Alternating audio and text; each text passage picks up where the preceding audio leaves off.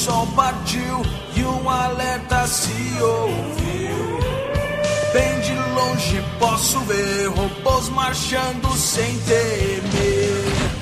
Metal ruge sem parar, tremendo o chão ao seu marchar. Mas não temo, vou na fé, obliterá-los onde estiver.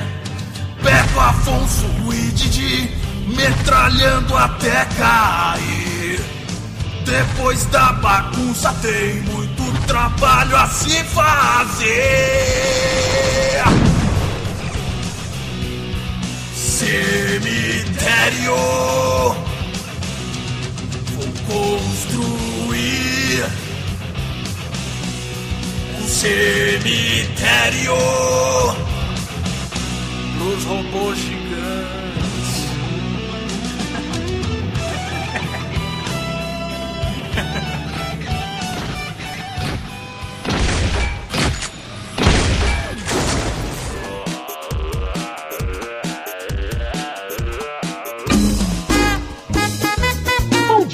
Boa tarde. Boa noite!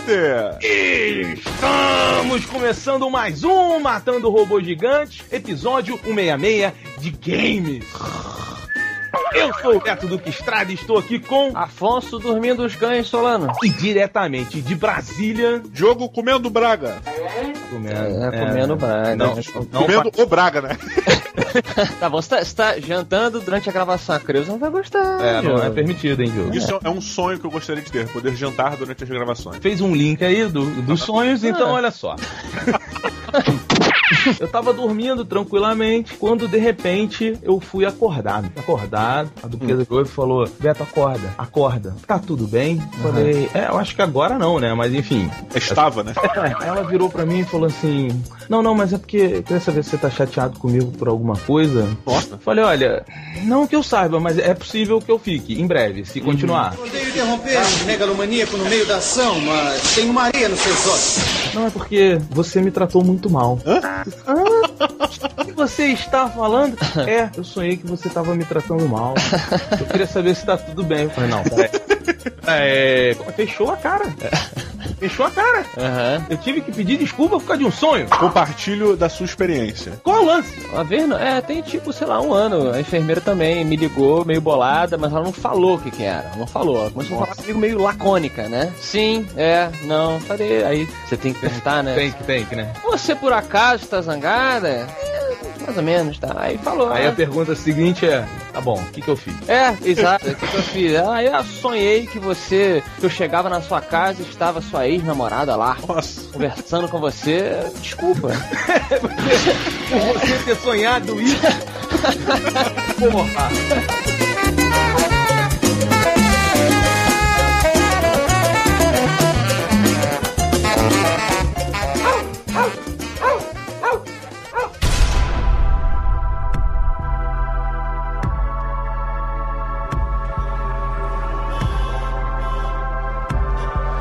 This poor guy. Thinks he can steal from Uncle Paul and live to talk about it. He's at the club. When you see him, take back what belongs to the sun on ye try it. You're gonna realize you've been sleepwalking through it all. You've been sleepwalking.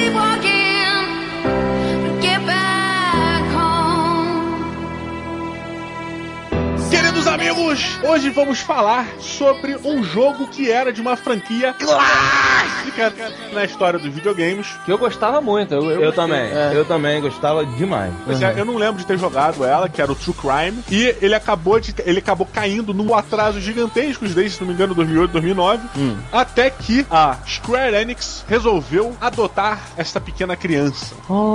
E aí temos Sleeping Dogs, o GTA chinês.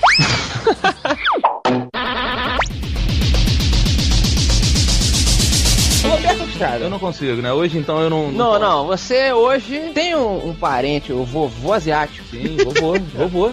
Vovô Tanaka. E o vovô Tanaka, hoje você tem a honra de fazer a sinopse de Sleeping Dogs, cães adormecidos. Olha, Bom nome, hein? É, eu gostei bom nome, também. Bom nome. Adormecidos, é cães adormecendo. Dormindo também. Não, adormecido. Não, é- Pode ser tudo isso. É, mas dentro da ideia do jogo seria adormecidos. né? Amigos, então a gente está aqui na Hong Kong. Hum. Veja você, uma cidade viva, uma cidade colorida, Sim. uma cidade barulhenta, Uhum. seguindo o jovem policial Wei. Wei, que volta dos Estados Unidos para Hong Kong em uma missão especial: acabar com a guerra de máfias que acontece entre os 18K e os Sonon Yi. Exatamente. Eis que acontece que o Wei é Protein. Caralho, muito bom, muito bom, cara. Aperta minha mão. Aperta minha mão. Muito bom. Boa, consegui o selo de aprovação. Do foi, foi, foi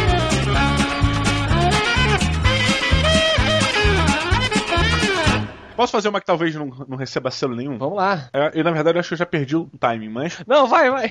Que na verdade o Way vem abrindo o caminho. Oh, come on, Charlie Brown. Nossa. Ah, é. Não, foi interessante. Meu erro foi ter feito uma piada após a sua que foi incrível. Pois é, eu concordo. Eu ter... concordo. Mas é o seguinte, Creuza, é, ele já falou, todo mundo já sabe que ele falou. Repete essa piada no meio do programa. Como se a gente falasse de novo. Isso, e vai ser engraçado. Mas acontece que o nosso que não é o Protein, Afonso, tem um passado com os Sonon Yi.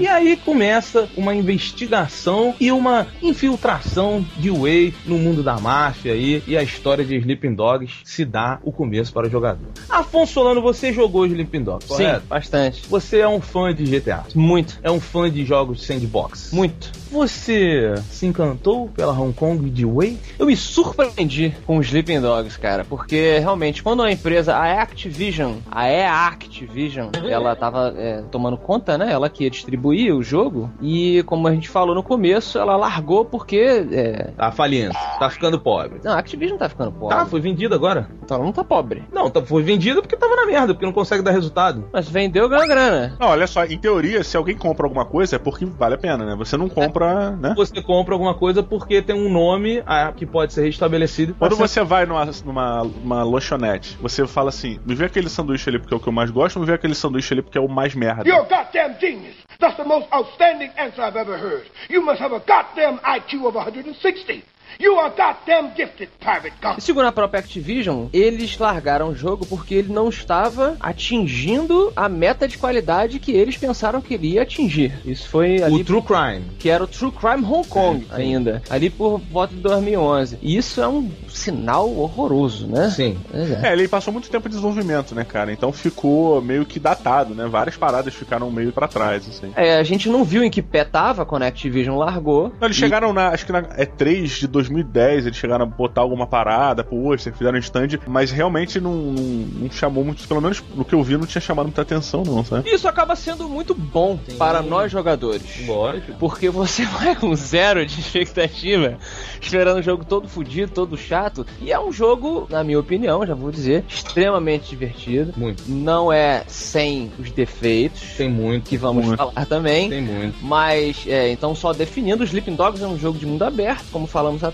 só que você, ao invés de ser um é, Nico Bellic, Sim. você é um Jet Li, só que interpretando bem. Sim. É, A primeira impressão do jogo que eu tive foi que o game estava tentando me puxar pra trás. Hum. Porque o jogo começa numa cena de correria, é muito filme coreano, japonês, sabe? Os É caras correndo, pulando, não sei o quê. É muito Ong Bak, cara. é mesmo. Galinhas, cutelos. Putz, é, é muito legal. Só que eu tive a sensação, é, por causa da animação do jogo, que o personagem fazia um esforço tão grande pra correr e a velocidade que ele conseguia atingir era tão pouca que a sensação que eu tinha é que ele tava me puxando pra trás. E eu, sem sacanagem, cara, eu comecei a ter um sirico-tico, mano. Eu tive que dar uma pausa, pausada no jogo. Eu não sei se ele é mais esquisito porque um jogo de videogame consegue fazer isso ou porque se ele fala que siricutico. É bacana que ele conseguiu é, agregar ao estilo do GTA uma dirigibilidade na parte dos veículos e uma jogabilidade na parte da luta que no jogo GTA a gente sentia falta, né? Uhum. Era toda a parte de tiro, era bem primária no GTA, a parte de direção de carro eu achava. Tudo bem que no 4 deu uma melhorada bem grande, mas ainda assim não era aquela coisa bacana. Nesse, a sensação de velocidade quando você está dirigindo uma moto, principalmente, ela é muito grande, cara. O peso dos carros é muito grande. E a luta, cara, eles conseguiram chegar algo próximo a Assassin's Creed e Batman. Não digo que é igual, mas é bem próximo aos dois jogos. Então, isso são pontos que, sem dúvida nenhuma, levam o jogo a um patamar bem bacana, cara. Roberto Estrada. Sim, senhor. Lembrando seu vovô chinês, é chinês ou japonês? Japonês. Japonês, perdão, aos chineses aí que eu confundi o japonês. Dê sua opinião sobre Sleeping Dogs. Cara, então, é engraçado, porque esse jogo, ele, ele, eu- ele me ganhou na capa. A Sério? capa dele é muito legal. É, eu acho todo o, o trabalho de arte do jogo Uma muito tatuagem bom. quase, né, cara? É, lembra uma É, é muito bom, é muito bom isso e eu, isso me deixou curioso. E quando eu comecei a jogar o jogo, diferente do jogo, aquela cena inicial do jogo, o- a ceninha meio Wong Bak e tal, é uma perseguição, né, pra quem tá ouvindo entender. Você vai correndo, aí passa, passa por restaurante, pula caixote no meio da rua, Faz um mini parkourzinho. é, sobe no- numa varandinha, não sei o que e tal. E o Way Como se o Jack Chan e o Jet Li estivessem fugindo de alguém. Exato. Isso. Só que assim, você, é a primeira vez que você tá controlando o jogador. É a primeira vez que você tá fazendo aquilo. Então existe um, um desajeito ali no personagem fazendo todas as coisas que deu um tomzinho de realidade à cena, sabe? Você, Entendi. eu, eu, eu, eu consegui participar daquela cena. Eu falei assim, pô, legal, maneiro isso. Espero que, conforme o jogo role, eu evolua o personagem a ponto de não fazer mais esse tipo de coisa. Uhum. E isso acontece. Entendi. Engraçado, eu achei que isso fosse uma característica da animação pra trazer o jogador pro ambiente chinês, assim, porque isso em filme chinês, o, o- geralmente o personagem, ele é luta bem o caramba, mas quando ele toma uma porrada na cara, é meio Jack Chan, sabe? Bota a cabeça, bota as mãos na cabeça, ou balança o rosto, ou roda 20 vezes no ar. Ele é meio estrambelhado, assim. Não, não, mas o, o Diogo melhora muito e tem uma coisa, é assim que você começa a jogar, é inevitável a comparação com o GTA. Lógico. Você até falou aí do carro e tal, não sei o que. Tem o telefoninho, tem as submissões. Isso, só que assim, é um jogo,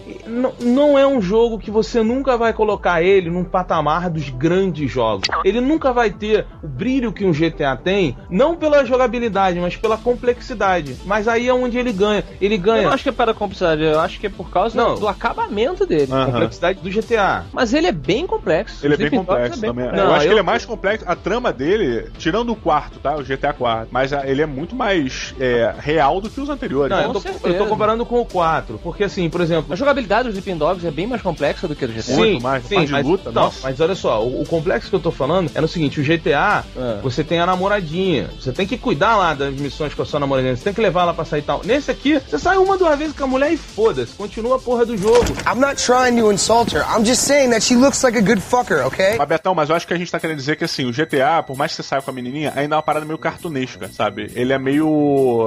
é meio engraçaralho, sabe? Até no GTA 4. Só que eu acho que a diferença no Sleeping Dogs Hum. tá em, primeiro, a gente tá em um ambiente que a gente nunca viu. Isso é muito legal. É, um, é, um, é uma cidade, é um mundo aberto que a gente nunca viu. Se eles levassem, sei lá, pro Japão, a gente já teria visto em algum outro jogo, em alguma outra coisa. Agora, ali no Hong Kong, em Hong Kong, perdão.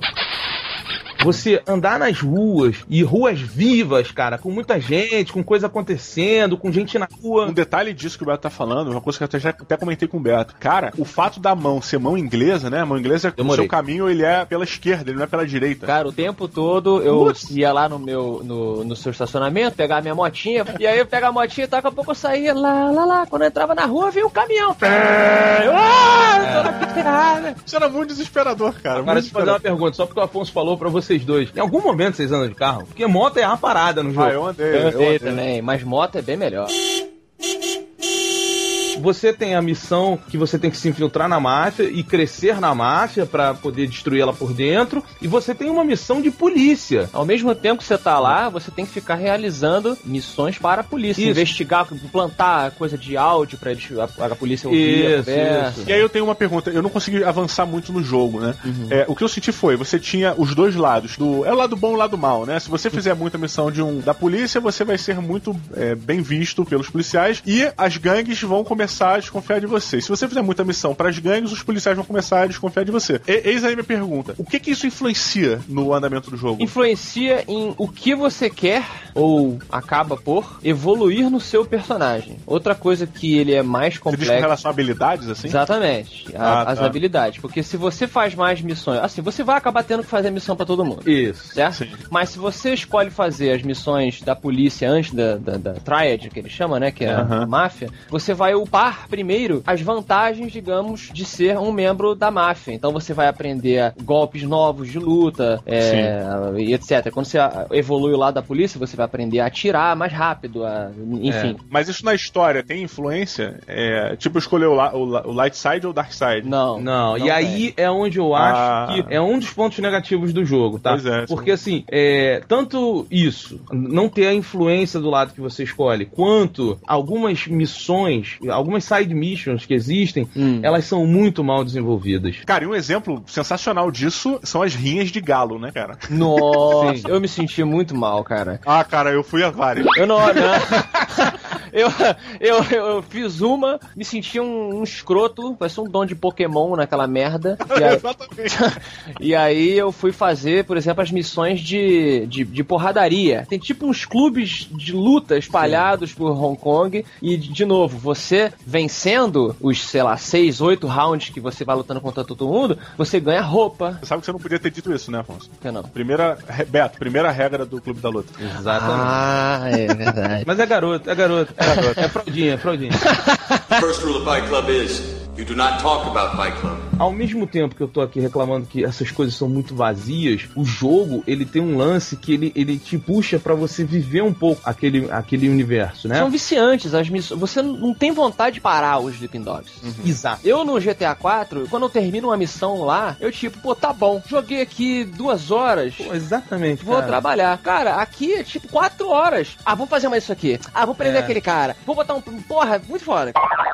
Eu achei um jogo muito fácil. Achei um jogo que você tem que se aprimorar. Roberto simplesmente abaixou o zíper, botou o seu membro na mesa E eu me tornei He-Man, o homem mais poderoso do universo. Eu, eu achei um jogo acima da média, realmente, assim, acima da média. Perto de Batman, perto. Cara, com Batman você controla 15 pessoas com uma facilidade incrível. No Assassin's Creed você detona um pelotão com uma facilidade incrível. No, no Sleeping Dogs, cara, eu pra derrotar cinco malucos, às vezes eu sofro, cara. Mas olha só, Diogo, a bem da justiça, já que falamos de Batman, você, como você disse, você não avançou tanto assim no jogo. Sim, sim. Eu e o Roberto chegamos a um. Eu acho que o Sleeping Dogs é um tipo de jogo que você ali pelo meio, você se torna o Way. E por isso que, meu amigo, I'm so no you, motherfucker. Oh my god. Tem uma coisa muito interessante, assim, por exemplo, no GTA tem um lance lá de usar roupa. Aí esse jogo também tem um lance de usar roupa. Cara, Só- é ridículo. Putz. Não, cara, a roupa ridículo. é maneiro, por quê? Porque ela forma um set. Isso. Entendeu? Mas as roupas, Roberto, elas têm uma vantagem na jogabilidade aqui. Sim, então, eles formam um set. Se você usa o terno, por exemplo, você ganha 15% de desconto na compra de carro. Exato. Olha, Sabe? é, não tinha cheguei nessa parte, não. Pois é, então assim. Pô, tem a, tem a roupa do Bruce Lee amarela e preta. É. Tá de sacanagem. Demais, cara. Então, assim, o lance é esse, sabe? Eles te estimulam a- a- ao lance da roupa, como o GTA não faz. Isso. O, GTA, o máximo é a mulherzinha te dar um esporro que tu tá usando a mesma roupa de ontem. Porra, tenho. A minha frase favorita é quando você compra uma roupa assim, ou escrota, ou alguma coisa meio extravagante, e aí quando você sai da loja, alguém grita pra você assim: It takes guts to wear that! Que o jogo ele tem um bug que se você, por exemplo, tá usando terno, aí tu entra na loja de roupa e você, pô, vou ver o que, que tem aqui de bom. Se você der um browse nas coisas e você decidir comprar, por exemplo, uma camisa, ele automaticamente tira aquela roupa que você já tava. E não te deixa botar de volta. Não precisa voltar. Aí se você. Ah, agora eu vou comprar minha calça nova. Aí, tipo assim, essa loja não vende calças. É. Então, assim, eu estava lá no- na porra do centro de Hong Kong e eu saí da loja com um blazer e cueca. Aí quando eu saí da loja, o cara gritou: tem que ter culhão pra usar isso aí.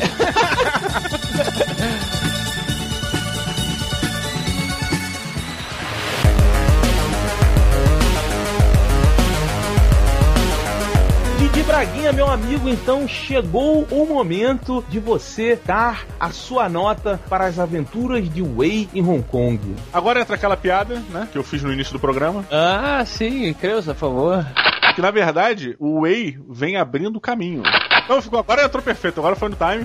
tá vendo? Funcionou, foi Ah. natural.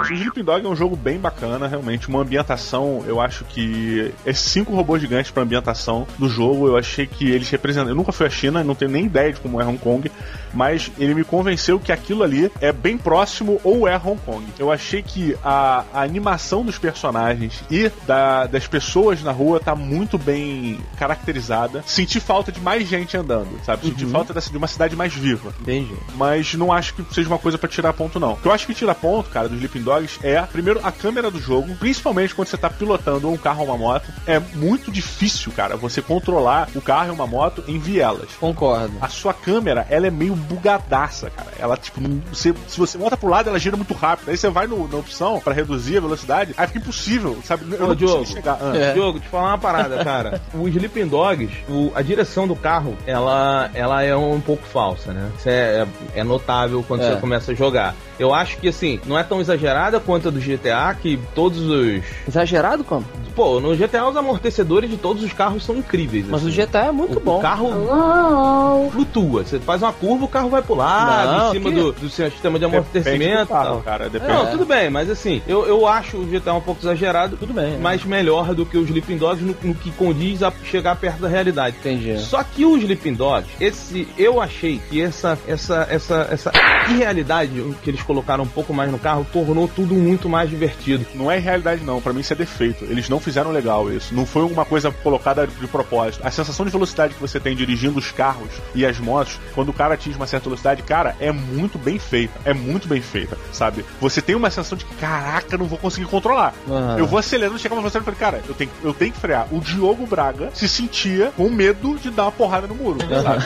Eu não joguei, eu não zerei o jogo como o Beto zerou, eu não cheguei, eu tô meio que 30% do jogo, então realmente pode ter coisas que eu ainda não cheguei. Mas até onde eu cheguei, eu não senti que o Sleeping Dogs, ele é um jogo fluido. Eu não senti que as coisas se conectavam com a facilidade durante a minha direção. Tô falando nessa parte da jogabilidade, tá, cara? Claro, claro. É, porque a história realmente, o restante, a ambientação, tudo, eu acho que ela flui, tudo flui muito bem. A história encaixa muito bem com o ambiente com a cidade, etc. Na minha opinião, até onde eu joguei, até os 30% de jogo, eu acho que é um jogo onde a qualidade e os defeitos se equilibram. Então ele é um jogo que ele bate na minha expectativa. Ele alcançou minhas expectativas, que eram baixas sim, mas ainda assim são válidas. Então eu dou três robôs gigantes pro Sleeping Dogs. Muito bom. É justo. Muito bom, Afonso Solano, você, meu amigo. O Sleeping Dogs, ele é pra mim uma mistura entre o GTA 4 e o Just Cause 2.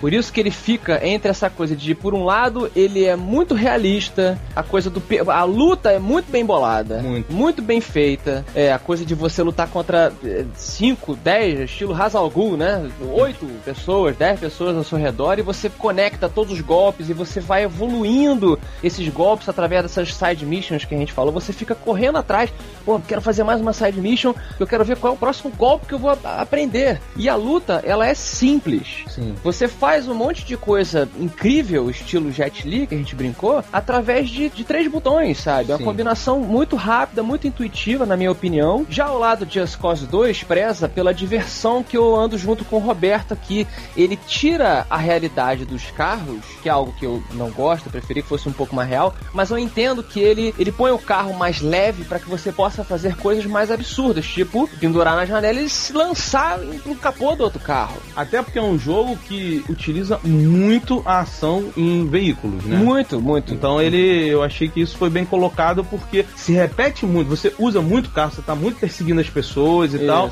e ele não deixa ficar chato nenhuma dessas vezes. Não fica porque é isso, ele, é, ele usa o termo do sand- sandbox mesmo, de você experimentar. É, então essa parte toda de explosões e tiroteio e tudo voa, tudo vai pra lá e pra cá e você mistura. Uma hora você tá atirando, você pode guardar sua arma e começar a lutar contra o cara que você tava atirando, sabe?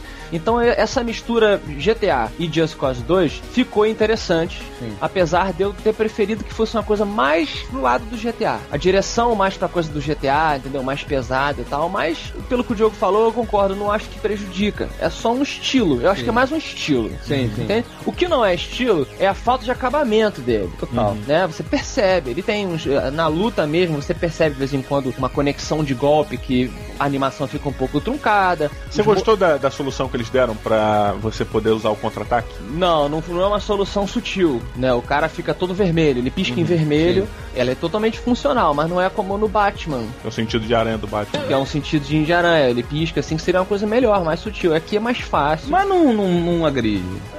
A minha agride um pouquinho pelo que eu percebo que foi falta de. Tudo bem, né? Pode não ser culpa da, dos- da galera que fez, porque o bagulho foi apressado e tal, mas é uma coisa que, sabe, se fosse mais amarradinho, um bug ou outro e tal, uma colisão de objeto aqui e ali. Então eu acho que é a única coisa, a única coisa que prejudica o Sleeping Dogs, porque a história é excelente. Muito boa. Eu gostei mais da história do Sleeping Dog, assim, bem mais, do que a história do GTA. De, de longe. Mas o Nico Bellic? Eu achei, cara, É, porque assim, também. os personagens do, do Nico Bellic lá, do- da, da turminha do Nico, são muito bem bolados, eh, são, são bem dublados, mas eles são muito caricatos. Mas deixa eu fazer uma defesa aqui pro GTA também. Eu acho que existe uma diferença de, de enredo de história, porque os Sleeping Dogs você já começa com um objetivo, você já entra em uma história acontecendo, né? Você tem um objetivo, você tem que se filtrar dentro da mapa, você já tem um- uma, uma reta pra seguir. Aham. No GTA você entra, não, tá lá, faz se você quiser. Então eu acho que nesse conceito é, realmente fica mais fácil pros Sleeping Dogs a história te pegar. Entendi e acho que tem um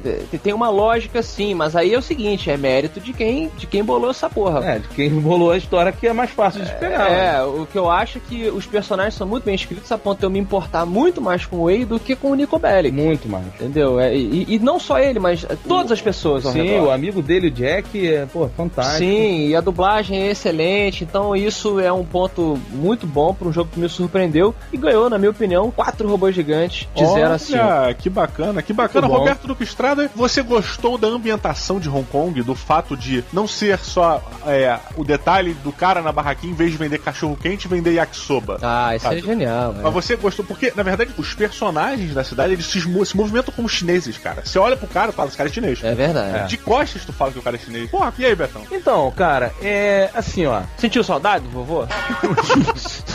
Cara, eu achei, jogo, é uma grande surpresa os Sleeping Dogs, porque eu já esperava alguma coisa. Entendi. Sleeping Dogs, pra mim, ele é, ele é uma evolução no. Tá aí, o Afonso fez duas boas conexões no estilo Just Cause e no estilo GTA de se jogar em sandbox. E eu acho isso muito positivo. Eu achei que o, a correria pra lançar o jogo é absolutamente perceptível. É, é assim, você nota que esses bugs, que aquelas coisas que estão acontecendo, a captura de movimento fora as cutscenes é uma merda. Cara, é um lixo inacreditável, sabe? Mas nas cutscenes. Nas cutscenes é incrível. E você vê assim, é um jogo que tem a Emma Stone dublando, que tem a Lucy Liu dublando, entendeu? Que você tem trilha sonora dos irmãos Cavaleira, você tem trilha sonora do Ennio Morricone. Olha. Entendeu? Então, assim, é um jogo, cara, que, que tem uma vontade de. De, De superprodução. de superprodução. Tem profissionais que são, são, são qualificados pra fazer uma superprodução, mas você nota que não teve um tempo. Todos os personagens são bem desenvolvidos. A relação dele com o mestre diz muita coisa sobre o passado. So- e, e durante o jogo todo, Do not forget your past. você tem personagens que num diálogo revelam muita coisa sobre o passado dele. No começo do jogo você já vê muita coisa sobre a irmã do Wei. Ah, de uma isso forma é excelente É, como pô, é contada. Sutil do jeito que Exato. você gosta. é. Você tem personagens assim que não são caricatos, mas são, são sensacionais. A mãe de um dos traficantes é, É. incrível quando ela aparece. Então, assim, Nossa, é irado, cara. Pois é, é tudo muito bem trabalhado. Eu acho que é um jogo no qual os bugs, eles eles fiz, não não deixaram de fazer o jogo valer o valor que eu Entendi. paguei nele, porque jogo de videogame, todo mundo que tá ouvindo sabe disso, não é mentira pra ninguém. É um negócio caro. Aham. O investimento que você vai fazer, ele tem que te trazer uma diversão de volta suficiente. É. É 200 reais um jogo, porra. E assim, valeu, valeu. É um jogo que eu acho que vale, porque quando você acabar ele, você vai ter se divertido muito. E uma curiosidade sobre esse jogo: esse é o segundo jogo na minha vida que eu platinei.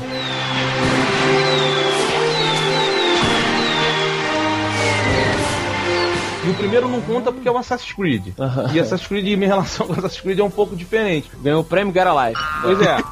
então, assim, eu, eu, cara, eu adorei o jogo. Tenho que reconhecer que ele tem seus problemas, mas é um jogo que vai me fazer esperar o segundo com muita, muita excitação. Eu acho que eu podia dizer assim. Isso!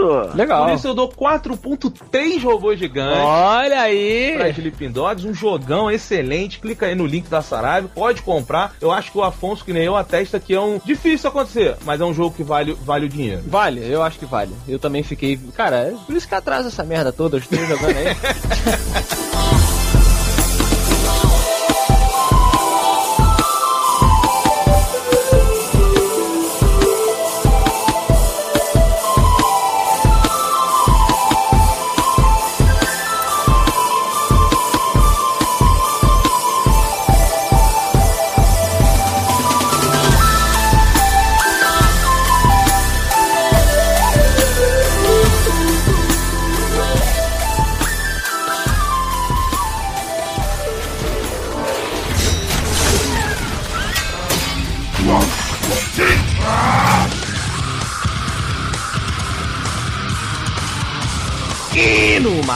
Pilota de Games. Ainda, ainda, ainda, ainda. I'm Sono Yi, motherfucker. Meus amigos, vejam vocês que aquele jogo que roubou nossas almas, Ah, que aprisionou nossas vidas na frente de uma televisão ou um monitor. ah, Dovahkiin. Skyrim! Afonso Solano aconteceu essa semana um fato curioso. Isso. Com a Bethesda e a Desagradável, desenvolvedora do Skyrim É. e os fãs, os sonistas como eu. É. Explica pra quem tá ouvindo o que, que aconteceu.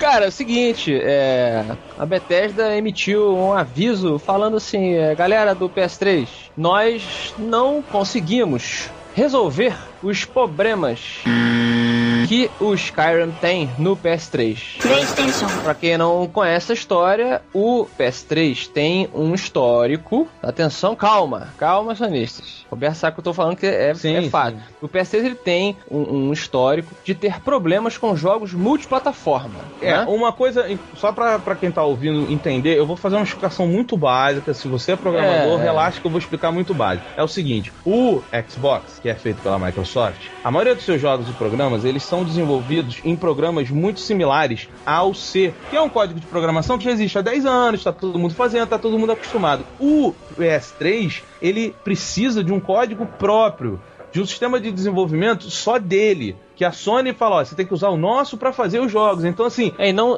rapidinho, não só isso, e de novo, não tô sendo cachista, como o Roberto às vezes brinca. É, os, os desenvolvedores reclamam que esse sistema do PS3 não é um bom sistema de se desenvolver para. Uma história que ficou famosa foi o Gabe Newell, da Valve, Sim. que foi na frente de todo mundo falar: por mim, eu nunca farei jogos para o PS3. mas que fique claro o que aconteceu depois. Ele ganhou uma grana foda e mudou de E ideia. foi lá falar, desculpa É, o que eu- eu falei. Entendeu? Teve que abaixar a cabecinha e se humilhar, porque sabe que como um produtor não pode viver sem as duas plataformas que dão dinheiro pra ele. Não, tudo bem, concordo. Mas que ficou claro que ele realmente pensa, ficou. Isso não é Não, errado, não. É fato conhecido que É. é mais difícil desenvolver para o PlayStation. e aí apesar eu- dele ser melhor. Pode continuar. E aí acabou que o Skyrim foi um dos jogos que sofreu muito com esse desenvolvimento. Ele tem muito, muito bug no Muito. PS3. Cara, olha, eu vou falar, eu o meu eu joguei no PS3. É muito bug e Ainda é um jogo excelente, eu recomendo a compra no PS3 Sim, também. sim, sim. Não, compre, joga, ele tá perfeitinho, Se tá rodando legal. tem, Eles é. lançaram os patchzinhos de atualização que conserta tudo, tá ok. Mas o desenvolvimento realmente deve ser um saco. É, não, ele não consertou tudo, ele tem problema. Não, mas aí o problema é outro. Eles É. lançam patch de atualização. que é Sim, o vale a pena, é. E aí eles foram lançar os próximos DLCs e os do PS3 sempre atrasa. Começou a atrasar, atrasar, não, vamos lançar, vamos lançar porque tá com problema e tal. E aí a Bethesda virou e falou assim, ó, não quer saber, a gente não tá conseguindo resolver essa parada e é possível que a gente não lance DLC para o PlayStation 3. E com isso, Didi Braguinha, você agora é que é um detentor de Xbox. Eu vou pedir pra você se colocar apenas na função de jogador consumidor e dizer se você mata ou pilota a decisão da Bethesda sobre não fazer mais DLCs, que são downloadable contents, né? Coisas extras que você compra e, e baixa pra jo- estender sua experiência no jogo. Isso, novas missões, É. no caso. Você mata ou pilota essa decisão? É, cara, eu vou chamar Pequeno Príncipe aqui. Ele acabou de pegar um cometa, está vindo, pousou aqui do meu lado e disse a seguinte frase: Você é responsável por quem você cativa. Can you dig it? Eu acho que é uma putaria do caralho a Bethesda fazer uma palhaçada dessa, porque isso é palhaçada, né, cara? É. Ela, ela gerou uma necessidade, ela tem um produto que ela é responsável e, porra, não tá conseguindo resolver, acabou, não vou lançar mais então, dane-se. E o pessoal que precisa, o pessoal que quer jogar, o pessoal vai fazer o quê? Comprou o jogo, esperando seguir tudo. Eu já acho que o DLC é uma coisa bem complexa. Eu acho que existe todo um questionamento em cima do, da, da existência do DLC, né? Tem gente que defende, falar que é bom porque você prolonga a vida do jogo, tem gente que acha que é uma putaria do caralho porque tinha que estar junto do, do jogo original. Eu não tenho opinião definida sobre isso, mas é, eu acho que nessa, nessa situação é uma sacanagem a Bethesda virar e falar assim: olha, a gente não consegue resolver, por isso não vamos lançar. Meu amigo, isso não importa pra mim. Eu quero jogar, eu comprei o jogo, tenho direito às DLCs, em nenhum momento foi me dito que eu não teria acesso a isso. Então cumpra com a sua responsabilidade. Se vira, maluco, sabe? Dá um jeito, contrata gente competente. Roberto Estrada, Sim, senhor. você mata ou pilota esse aviso da Bethesda que, olha, não estamos conseguindo. Então, só completando o do jogo, eu sou um cara que, que utiliza bastante os DLCs. E eu gosto. Eu gosto muito dos DLCs, eu gosto de como eles estendem a vida do jogo. Agora mesmo, antes de vir pra, pra gravação, eu instalei o meu DLCzinho novo do Darksiders 2. Olha. Então, eu acho isso uma coisa muito interessante. Gosto da forma como eles fazem, fica barato, vale a pena e tal. Não é interessante você não querer deixar que o jogo Darksiders 2 morra, já que o protagonista. Mas você sabe qual é o, o, o, o slogan do jogo, né? Ah. Death Lives. Pois é. Então, é legal isso. Todo aqui um. aham. Mas. A gente vai falar dele daqui a pouco, né? A gente. Sim, sim. É, então. Mas é o seguinte, cara, eu acho que o Diogo tá corretíssimo na observação dele. A empresa, quando, quando você é um consumidor, eu sou um consumidor de PlayStation 3, eu vou lá, eu compro meu PlayStation, eu compro o jogo, tá? E eles anunciam que vai ter um DLC, que vão fazer outros DLCs. Eu espero que eles cumpram com o que eles estão falando, porque parte de eu ter comprado quer dizer que o quê? Com, existe uma promessa ali. Então, assim, eu quero que essa empresa cumpra. Ah, mas é muito difícil fazer para PS3. Meu amigo, não entrasse na plataforma, como muitas empresas fizeram. Sim. Entendeu? Se você tem um problema para desenvolvimento, você você não, não entra ali. Se você foi, botou o seu ali e me fez, como jogador, como consumidor, querer participar dessa ideia, você tem que cumprir com o que você tá falando. Entendi. Comigo. Entendi. Entendeu? Você é uma empresa, você é responsável pelo produto que você lança e a relação da sua marca com o consumidor. Entendi. Então, assim, eu acho uma putaria do caralho total a empresa fazer isso. E é uma coisa que, assim, é, eu acho que esse tipo de coisa deve ter uma retaliação pelo consumidor. Entendi. Entendeu? É lógico que as pessoas não vão fazer isso porque o ser humano é egoísta, mas é assim: ah, não, não vai. Então todo mundo devolve a porra do, do jogo. Pega o dinheiro de volta, né? Você tem que bater de volta na marca. A gente vive hoje num momento em que a marca ela não pode mais sacanear o consumidor. Você hoje tem uma voz. Nos pra Estados tipo Unidos, né? No Brasil ainda No tá- Brasil você tem, e eu participei disso, vocês, não quero expor aqui, mas vocês estavam comigo, vocês viram que eu comprei um produto, fui sacaneado pela marca, reclamei, Sim. e a marca veio imediatamente falar comigo. Mas por quê? Porque eu fiz uma coisa que poucas pessoas fazem. Sim, aí que por isso que eu ia, é, Exatamente, eu pedir os meus é, direitos. Por isso entendeu? que no Brasil e hoje não tem tanta essa prática. Exato, e hoje nós temos uma voz ativa. Então eu acho assim, uma sacanagem da Bethesda fazer isso. Eu mato 100% essa decisão. Afonso Solano, você, eu sei, a gente sabe que você vai pilotar, que você é super a favor disso, né? Não, olha só, eu eu não piloto o que a Bethesda falou, mas eu também não mato, porque eu discordo de vocês de que a culpa é da Bethesda. É de quem então? É do consumidor. A culpa é da Sony. Por quê? Quem chegou antes, o PlayStation ou, ou a versão de Skyrim para PlayStation 3? Não, não interessa quem chegou antes. Interessa? Não, não. É como se você chegar pro professor e falar assim: meu irmão, tá aqui essa sala, tá aqui teus alunos aqui, você não tem quadro negro, você não tem livro, tá tudo de cabeça para baixo. Se vira aí, no final do ano o nego não consegue passar de ano, a culpa é do professor. Não, peraí. O professor não vai dar aula naquela escola, porque esse professor, no caso aqui da Bethesda, Tudo bem. ele tem o direito de fazer Ok, isso. então vamos lá. De tudo que eu li sobre todos os desenvolvedores explicando qual é a situação do, do kit de desenvolvimento do PS3, é como se quando fosse vendido pra você o trabalho, o cara chega e fala assim: não, olha só, você vai ensinar uma sala de um preparo, retroprojetor, ar-condicionado, caralho. Aí o cara, porra, maneiro, vamos lá. Quando ele pega a parada e cada vez que ele vai descascando aquela cebola, ele vai ver que. que pariu, olha só, ele- eles encontram problemas que não nem a Sony sabia que existia. Por isso que eu digo, eu não culpo a Sony 100% nem a Bethesda. Eu acho que é um problema que tem que ser dividido pelos dois. Sabe, o, o- o PlayStation 3 tem esse problema, é notório, e a Bethesda também, concordo com o vocês falaram. Será que ela podia ter percebido, avisado antes e tal, pro consumidor não ficar puto? Sim. Agora eu acho uma puta falta de sacanagem culpar a Bethesda.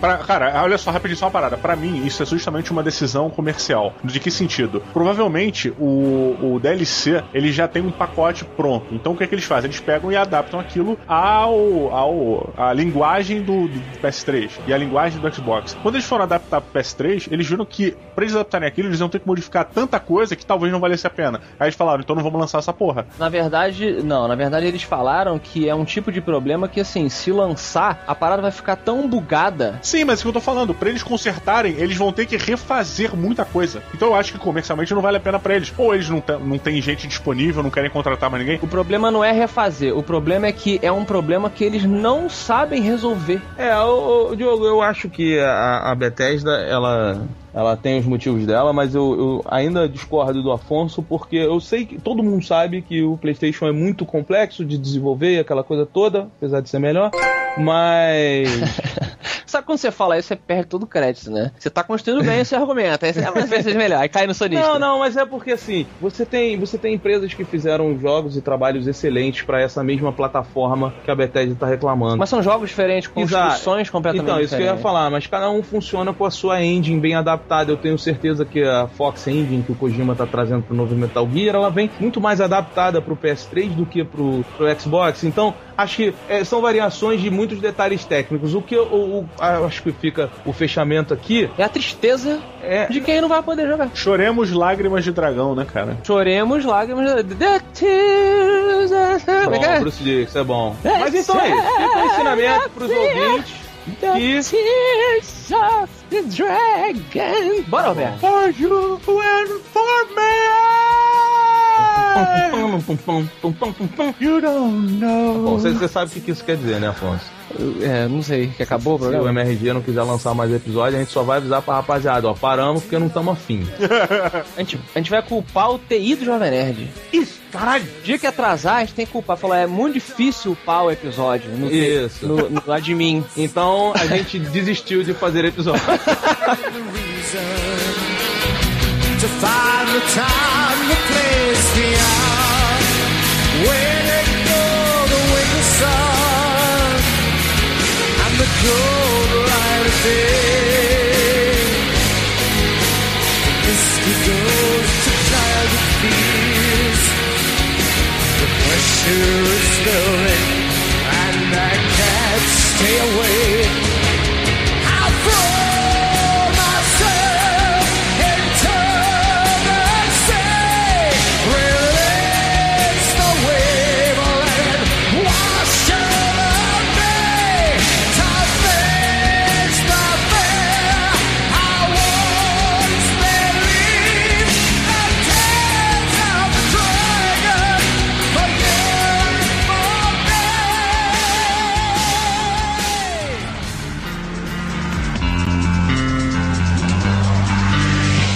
Diogo, Diogo! Oi.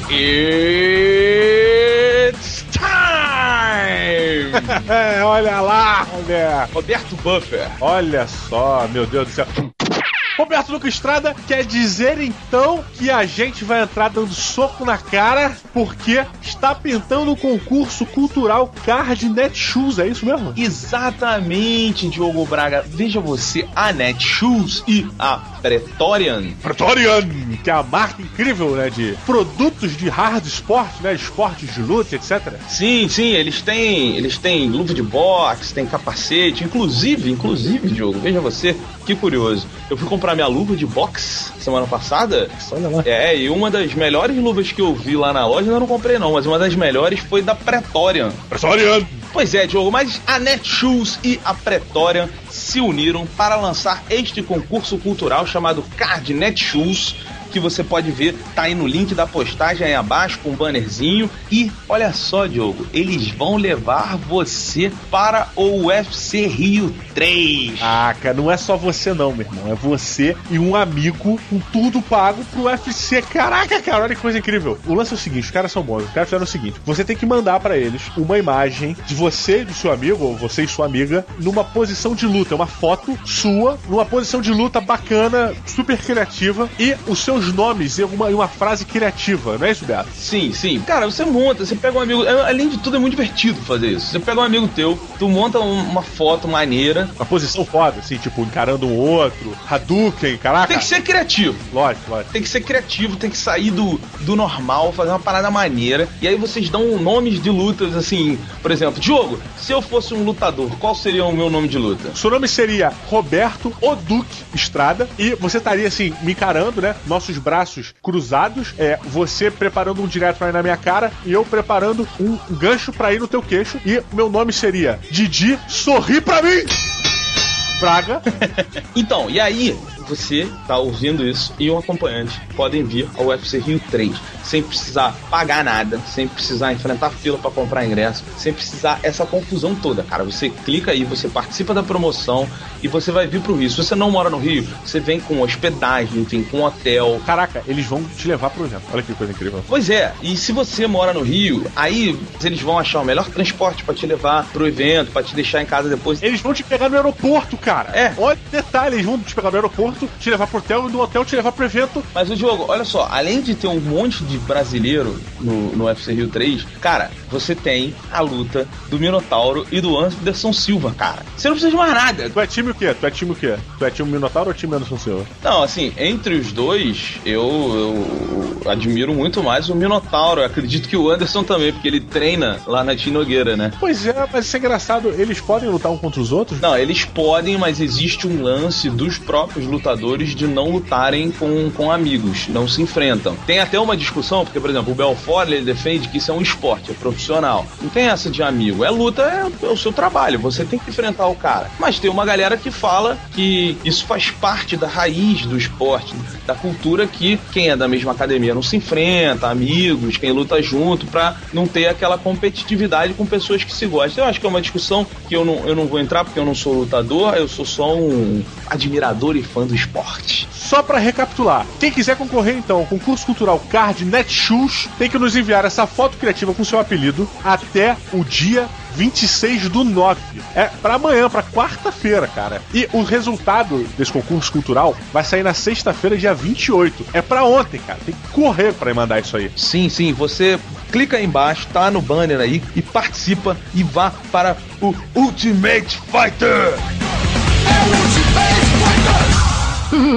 it's time to check your mailbox.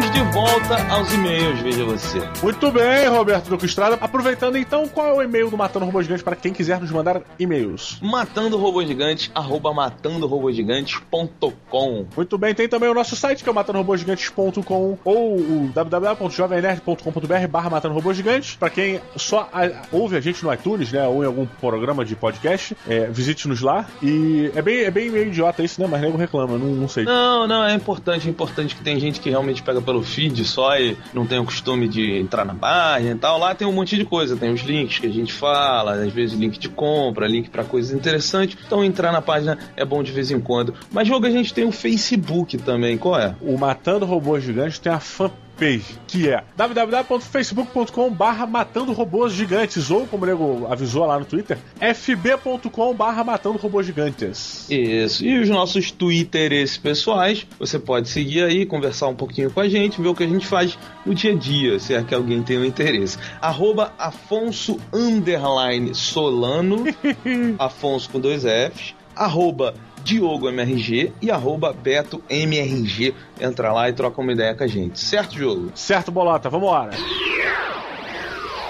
Muito bom, olha só, uma, um aviso para quem tava esperando os replies do comentário, aquelas coisas todas. Agora, através da Sky Nerd, você pode comentar lá, conversar com as pessoas que estão comentando. Ficou tudo mais fácil novamente. Jogo com isso, temos também o Prêmio F5, veja você. Olha aí, o prêmio F5 que você adora, assim como o M como o Oscar, Roberto. O que, que é o prêmio F5? Eu quero a sua definição. Prêmio F5, eu, não- eu ainda não entendi direito o que, que é o prêmio F5. Eu já falei que eu prefiro F5 do que o First, né? Mas é a primeira pessoa que vai lá e comenta, tanto no site clássico do Matando Robô Gigante, quanto no site novo, aqui na nossa querida casa do Jovem Nerd. Pois é, pois é. Quem foi que levou o prêmio F5 no site clássico? Foi o Osvaldo Diogo, e ele falou F5? Olha aí, aquele cara na dúvida, né? Aquele que a porta abriu, ele só botou a cabeça F5. Pois é. É bacana. E no site novo lá no Jovem Nerd, que em breve será o único. Jogo quem ganhou foi o Felipe DN, que ele escreveu F5, carai. Carai. Olha carai é uma boa abreviação para pro palavrão, né? É, pois é, eu, eu também achei, achei legal. Então sintam-se premiados e andemos em frente. Tiago, você sabe que há muito tempo eu tava com o Afonso aqui nos e-mails e eu falei que eu queria os comentários do MRG mais, mais cultos, os comentários da MRG uma coisa mais produtiva. E aí eu pedi para as pessoas botarem poemas modernistas. Me- me- antes de você prosseguir, me diga qual a relação entre produtividade e poesia. Produtividade e poesia. Cara, a poesia é um estilo de escrita hoje em dia muito desvalorizado pelas pessoas, tá? Mas a poesia, ela, ela é uma uma simbologia dos sentimentos, uma simbologia do dia a dia. Ela é uma coisa que posta em palavras, eu não me lembro, metafóricas. Ela expressa o sentimento de várias pessoas. Dizer que a poesia é quando o coração verbaliza algo. Olha, Olha só que coisa bonita. É na verdade um- um- uma forma de texto muito bonita, muito difícil de se fazer, as pessoas acham que é fácil, mas que, que externaliza um monte de sentimentos, um monte de situações que as pessoas veem. Eu gosto muito. não respondeu a minha pergunta, o que vale o ponto pra mim, né? Dizendo que realmente produtividade e poesia são duas palavras que não soam juntos na mesma frase, né? Não, eu acho que não. Eu acho que ela, ela pode elucidar sua mente para um monte de coisa que estão impedindo a sua produtividade. Olha aí, agora você me convenceu, olha que coisa bacana. Tá bom? Para, parabéns, parabéns, Roberto. Aprendi agora com você. Muito bem, muito bem, mas prosseguindo então. Cara, então, eu pedi para as pessoas botarem poemas modernistas e as pessoas botaram os modernistas e um monte de outros poemas. Inclusive, você e o Afonso leram. A gente, a gente sabe muito, cara. Nosso conhecimento é vastíssimo. Pois é, vocês tomaram um esporro em off. Sim. Que vocês não conheciam Flor Bela Espanca, uma das maiores poetisas modernistas, aí uma das minhas preferidas. Que ela tem nome personagem, né? É justo a gente achar que ela não existe, né? Sim, sim, uma portuguesa. Quando eu indiquei, eu falei assim: ah, modernista, vou dar uma dica. Aí eu falei alguns. Falei o Zé Régio, Vinícius Moraes e a Flor Bela Espanca e o Mário de Andrade, que são os meus quatro preferidos dessa fase. Ela foi uma pessoa que agradeceu a Lei Maria da Penha, né? Sacanagem! Mas olha só, no comentário de games passado, né? Botaram um- um- um- uma poesia de um, de um poeta que eu gosto muito, que é o Gregório de Matos. Olha aí. Só que ele é barroco. Olha, que bacana. É, mas, mas tá valendo, começa muito bonito, olha só, Diogo. O amor é finalmente um embaraço de pernas, uma união de barrigas, um breve tremor de artérias. Uma confusão de bocas, uma batalha de veias, um rebuliço de ancas. Quem diz outra coisa é besta. Ardor em firme coração nascido, pranto por belos olhos derramados, incêndio em mares de água disfarçado, rio de neve em fogo convertido. Tu que em um peito abrasas escondido, tu que em um rosto corres desatado, quando fogo em cristais aprisionado, quando o cristal em chamas derretido. Gregório de Matos. Muito bonito, né, Pô, Diogo? maneiro, cara. Isso é barroco? Isso é barroco, isso é barroco. Gregório de Matos, ele foi um dos maiores poetas satíricos da língua portuguesa e ele escrevia no estilo do barroco e tal, era muito bom, vale muito a pena. Tem uns, pra quem, quem tá ouvindo e se interessou, esse cara, ele, ele morava numa cidadezinha que eu não me lembro o nome, alguém vai escrever aí embaixo. E ele odiava o prefeito da cidade. Sério? E não, ele escreveu, Diogo, vários, vários poemas que é só xingando o cara, sacou? É? E ele, assim, porque ele, ele tinha um- um- umas poesias muito pornográficas. Ele não era um cara da boa, assim, sabe? Sim. Ele, ele era conhecido como Boca do Inferno. Ah, eu li Boca do Inferno. Pois é. Eu li, era muito novo, né? É um erro. O colégio ele tem um erro. Ele acha que a literatura brasileira, por ser brasileira, qualquer uma é válida para um aluno de tipo 12 anos. Tipo, não, cara, Boca do Inferno não é leitura para alunos nem do ensino médio direito, cara. Sim. Olha só, Diogo, só uma coisa aqui que eu tô falando pra você. Olha o que, que ele fala aqui do, do, do governador lá da, da Bahia. Foi ele que escreveu Noite na Taverna? Não, Diogo, esse foi Álvaro de Azevedo. Muito bom, muito bom, indico. Mas olha só, Diogo, que ele tava falando, só um trechinho aqui. Isso é, um, é, um, é uma poesia que o Gregório de Matos fez. Por perfeito. Senhor Antão de Souza de Menezes, quem sobe ao alto lugar que não merece, homem sobe, asno vai, burro parece, que o subir é desgraça muitas vezes. Cara, eis a maior forma de eufemismo já feita, assim. Tipo, vocês uma poesia criticando o seu político. Olha aí, responsável. Que bacana, hein? Só uma outra aqui, define a sua cidade ou nome. Essa é muito boa pra gente terminar. Roberto entrando no frenesi poético ali. Não, mas tu vai gostar, Diogo. Não, não tô criticando, não, pelo amor de Deus. Olha essa que ele escreve pro cara. De dois Fs se compõe esta cidade, a meu ver. Um furtar, outro foder. Muito bom. Fica a dica aí para as pessoas procurarem. Gregório de Matos, O Boca do Inferno, vale muito a pena, tá? Posso falar um? Não vou ler o poema não porque é muito grande, mas eu vou falar um. Não sei se é poema, eu acho que na verdade é um texto. É uma. Eu não sei dizer. Da Clarice Lispector, que é Das Vantagens de Ser Bobo. Diga, diga, estamos num momento poético. Na verdade, eu me identifico com algumas coisas, assim, desse, desse poema, né? Tu sabe que esse, esse poema é, é uma aula, né? Porra, cara, é, a Clarice Lispector, eu. A Dona Maria, ela é fanzaça. A Dona Maria lia Clarice Lispector quando era adolescente, olha isso, cara. Mas Dona Maria tem uma inteligência muito avançada de todos nós, né? A gente sabe disso e, e a gente abaixa a cabeça quando ela fala, todas as vezes que a gente se encontra. Eu já te contei o que a minha tia falou. A minha tia foi professora da Dona Maria no colégio, né? Eu não sabia disso. Eu já te contei o que ela falou para mim quando eu encontrei com ela e a gente descobriu que elas, que elas se conheciam. Não. Ela virou para mim depois, ô, oh, pô, dou aula pra ela, assim, que, ah, foi Dona Maria lá, falou com a minha tia e tal, não sei o que. Aí minha tia, a Dona Maria saiu, foi pra um canto, e a minha tia me chamou, Diogo, vem cá. Aí me puxou, respirou profundamente, falou assim, as seguintes palavras: Diogo, eu vou te falar uma coisa muito séria. Para você ficar com essa moça, você tem que correr muito. E levantou o dedo pro alto, assim, muito atrás. Ela não está no seu nível. Meu olho imediatamente encheu d'água. Mas tô aí, casei, e agora? Quem manda nessa porra agora? Diogo Braga, agora a gente tem que agradecer. Agradecer? É, eu vou fazer um agradecimento especial aqui, tá? É, no episódio passado de games, Indica que eu gosto? Indica que eu gosto. Muito bom nome. Parabéns pra Creuza. Sim. Eu indiquei um jogo de Nintendo DS. 3DS, na verdade. 3DS. E aí as pessoas falaram, quem diria, o Roberto, falando de portátil, isso. O universo Rio. É, pois é. Mas eu já falei que nós temos que saber reconhecer quando a gente tá certo e quando a gente tá errado. E só que eu comentei que tem muito jogo de criança, não tem jogo sério e tal, essas coisas todas, porque eu até eu falei isso, eu só tenho Mario e Zelda, né? Mas na semana passada fizemos um evento na Livraria da Travessa. Estivemos lá, foi muito legal. Um beijo a todo mundo compareceu, tava muito cheio de algumas pessoas foram lá, foi bem bacana. E o Fernando do Nerd Hub. Olha aí. Ah, eu sei quem é esse Fernando, ele é meu maluco, né? Só pra deixar claro isso. Pô, mas gente boníssima. Aí, gente. Não, ser maluco não quer dizer que a pessoa. Não... Sim, sim. Não, ele tava lá com a namorada dele, viciadaça em Assassin's Creed, viciadaça. Conquistou, Roberto. não, mas muito legal os dois. E o Fernando, ele falou assim: ó, você disse que só tem jogo de criança, então eu vou te dar aqui um jogo, Resident Evil Revelations.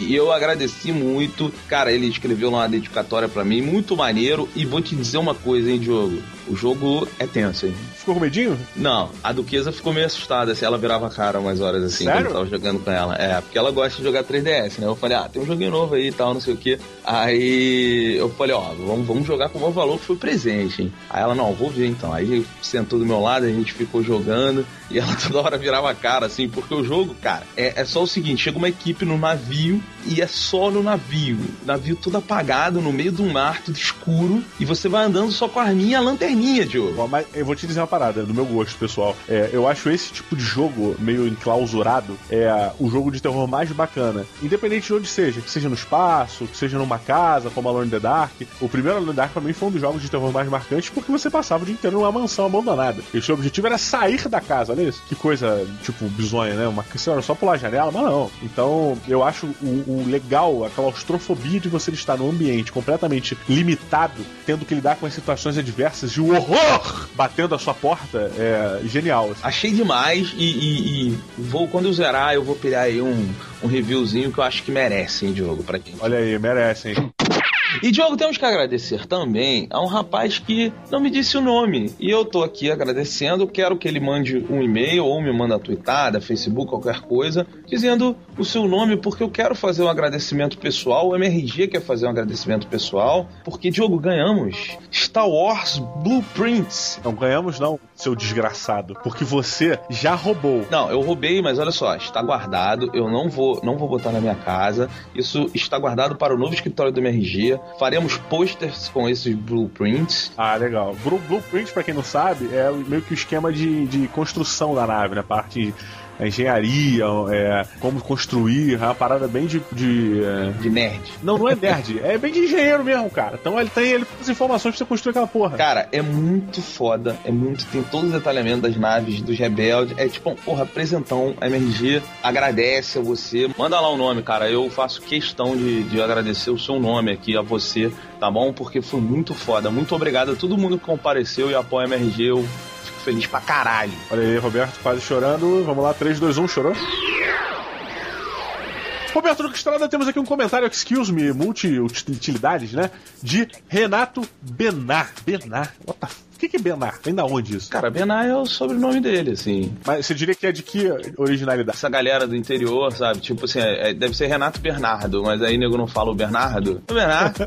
tá, entendi. É, mas ele é de São Paulo, então. Ah, mas tem interior de São Paulo também. Tem, e São Paulo é gigante, né, cara? Porra, São Paulo é. Parabéns pra São Paulo. Parabéns, parabéns para os paulistas e para São Paulo. Muito bem, muito bem. Então, ao Renato Benar que escreveu o seguinte: quem fala? Renato Benar. E de onde? São Paulo. Olha, ele fez uma brincadeira, né? Um diálogo entre ele e ele mesmo. E aí, pequeno grupo da resistência perante a esmagadora ameaça robótica. Estou lhes escrevendo este pequeno excuse me para o nosso querido amigo dos Seres da Floresta, Robertinho. Ué, por que os Seres da Floresta? Não sei, cara. O jogo Ocarina of Time 3D do 3DS não se trata do mesmo jogo e mesmos gráficos. O jogo foi totalmente remodelado e os gráficos foram melhorados para que os personagens e a ambientação do jogo fossem similares às ilustrações contidas no manual do jogo original do Nintendo 64. Além dessa atualização gráfica, também foi incluso um modo Master Quest, que se destrava após derrotar o Ganon. Quem é Ganon? Não lembro. É o chefe final. Eu podia ter chutado isso, né? Sim. Neste modo, o jogo inteiro fica espelhado, igual a mudança do Twilight Princess do GameCube para o Wii. Os inimigos infligem, essa palavra é palavra difícil, hein? Infligem o dobro do dano normal e todos os dungeons ou todas as dungeons, assim como as Golden Skulltulas dentro deles, dentro delas, na verdade, foram remodeladas para que fossem muito mais desafiadoras. E, além disso, foi incluído também um Boss Battle Mode, onde você pode reviver as batalhas que já ocorreram entre você e os chefes de cada templo. Olha que bacana. Anyway, espero que meu excuse seja levado em consideração, pois eu, como muitos outros, gosto muito de suas opiniões à base de esterco. certo? Mas fiquei um pouco decepcionado quando uma excelente oportunidade para se falar de um jogo Nintendo aparece e este jogo acaba sendo descrito de maneira tão superficial. Pô, mas ainda foi uma indicação em defesa ao Roberto. Assim, Pois né? é, cara. É, sabe o que que é? é? Um monte de gente falou isso comigo. Falaram, pô, não, não tá igual, você falou que tá igual, mas tá melhor. Isso, isso, jogo, é aquele negócio que a gente fala que você não deve rever os jogos antigos, porque eles estão muito melhor na sua memória do que eles são de verdade. Ah, entendi. E quando eu, quando eu peguei o, o Zelda do 3DS, eu falei, pô, que maneiro, tá igual, legal de jogar. Foi o que eu falei, assim, gente, é, é reviver Ocarina of Time, assim, é uma indicação. Eu não, eu não desmereci o jogo, não foi um review, então não, a gente não entrou em detalhes e tal. Isso é uma coisa engraçada, porque só o fato de você dizer que é legal de jogar é, um jogo antigo significa que essa remodelagem foi bem feita. Porque se você pegar um jogo é, do Nintendo 64, antigão, ou algum outro jogo que já tenha passado muito tempo, dificilmente a jogabilidade vai te agradar e até mesmo o gráfico, sabe? São muito poucos jogos que, que se mantêm atuais, assim, no quesito de jogabilidade. Sim, sim. E, e, assim, pro, pros fãs da Nintendo que vivem aí pedindo pra gente falar, é, a gente tá se esforçando mais também, então os reviews da Nintendo vão aparecer mais. O próprio Fernando aí vai ajudar o MRG e a gente vai ter um review de um Resident Evil pra Nintendo 3DS. Nintendo, se esforce também, né? Porque tá difícil, né, cara? Então, essa é outra discussão. Então fica o excuse me pra mim, Diogo. Sobe o excuse me. Pra gente, pra gente. Tá bom.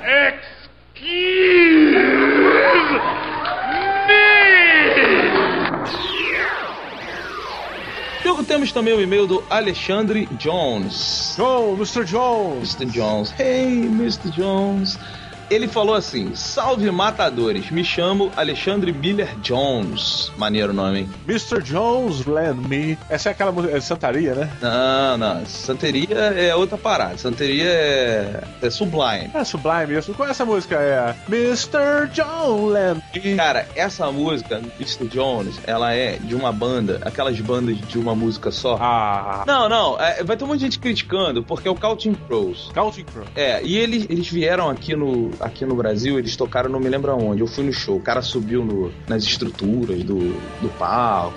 Foi uma- loucura, o show foi bom, não foi ruim não. Mas é uma banda meio. Ficou perdida no tempo e quando as pessoas se lembram dele, só se lembram do Mr. Jones, que realmente é um sucesso até hoje, né? Não tem uma festa de 15 anos que acabe com com outra música, né? Pois é, pois é. Então, fica valendo aí. Mas ele falou assim: tenho 18 anos e sou de São Paulo, mais um paulista. Escreva esse e-mail apenas para fazer um comentário sobre uma parte do cast, quando o Didi tentou definir o Super Meat Boy. Acabou com a definição de que ele era um puzzle de ação. Não sei se os matadores conhecem, mas acho que essa definição se encaixa muito melhor num jogo chamado Animais. Conhece o jogo, Diogo? É aquele que. Esse daí é o que saiu pro Nintendo 3DS, né? Que é baseado naquele joguinho Flash do Ninja. Sim, eu não sei se ele saiu pro 3DS não, porque eu sei que ele saiu pra live, com certeza. Quem quiser, tiver a live, pode. pode... Live! Ele continua. Esse jogo lembra o Super Meat Boy, mas a parte de encontrar padrões e descobrir o que se tem de fazer, que o jogo se referiu, é muito maior nele. Eu, por minha vez, acho que o Super Meat Boy é, na verdade, um jogo de controle, onde o desafio não é tanto saber o que se tem de fazer,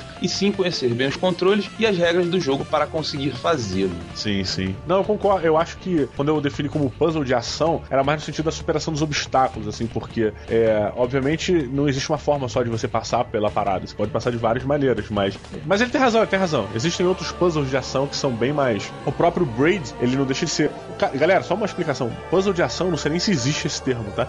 Eu inventei na hora essa porra. Tá bom. É, mas um exemplo disso que eu acho bacana é o Braid, que não deixa de ser um puzzle de ação nessa nova categoria criada bizarramente. Ele continua dizendo no mais apenas queria dizer que também acho a trilha sonora desse jogo inacreditável, especialmente a música do Quarto Mundo, chamada Hot Damned. Sim, demais. Pois é, que tá rolando aí no fundo pra quem quiser saber. Recomendo muito que a ouçam. Enfim, parabéns pelos ótimos programas e continuem o ótimo trabalho. Muito bem, muito bem.